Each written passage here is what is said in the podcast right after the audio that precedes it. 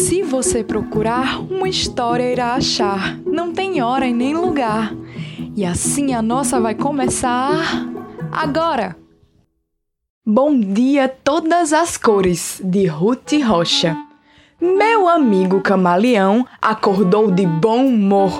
Bom dia, sol! Bom dia, flores! Bom dia, todas as cores! Lavou o rosto numa folha cheia de orvalho, mudou sua cor para a cor de rosa, que ele achava a mais bonita de todas, e saiu para o sol, contente da vida. Meu amigo camaleão estava feliz, porque tinha chegado a primavera. E o sol finalmente, depois de um inverno longo e frio, brilhava alegre no céu. Eu hoje estou de bem com a vida, ele disse. Quero ser bonzinho para todo mundo. Logo que saiu de casa, o camaleão encontrou o professor Pernilongo. O professor Pernilongo toca violino na orquestra do Teatro Florestal. Bom dia, professor! Como vai o senhor? Bom dia, camaleão! Mas o que é isso, meu irmão? Por que que mudou de cor? Essa cor não lhe cai bem?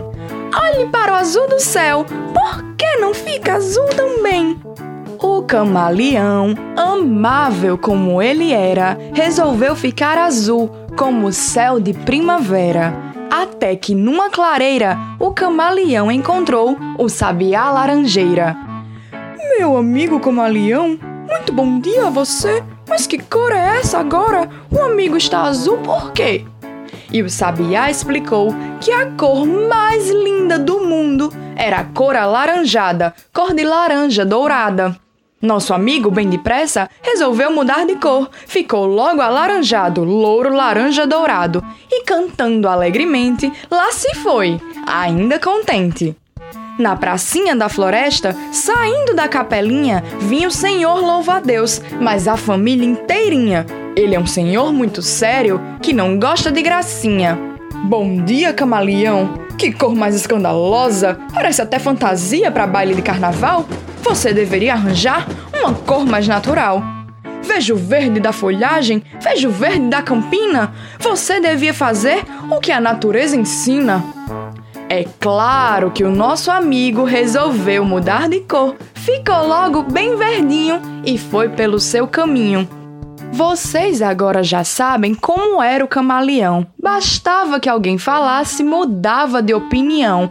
Ficava roxo, amarelo, ficava cor de pavão, ficava de toda cor, não sabia dizer não.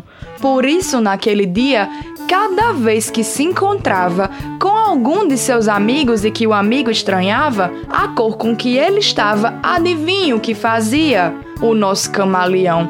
Pois ele logo mudava, mudava para outro tom. Mudou de rosa para azul, de azul para laranjado, de laranja para verde, de verde para encarnado, mudou de preto para branco, de branco virou roxinho, de roxo para amarelo e até para cor de vinho.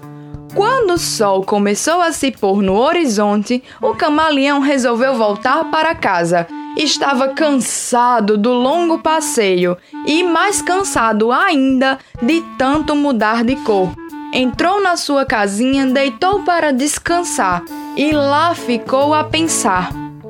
Por mais que a gente se esforce, não pode agradar a todos. Alguns gostam de farofa, outros preferem farelo, uns querem comer maçã, outros preferem marmelo. Tem quem goste de sapato, tem quem goste de chinelo, e se não fossem os gostos, que seria do amarelo?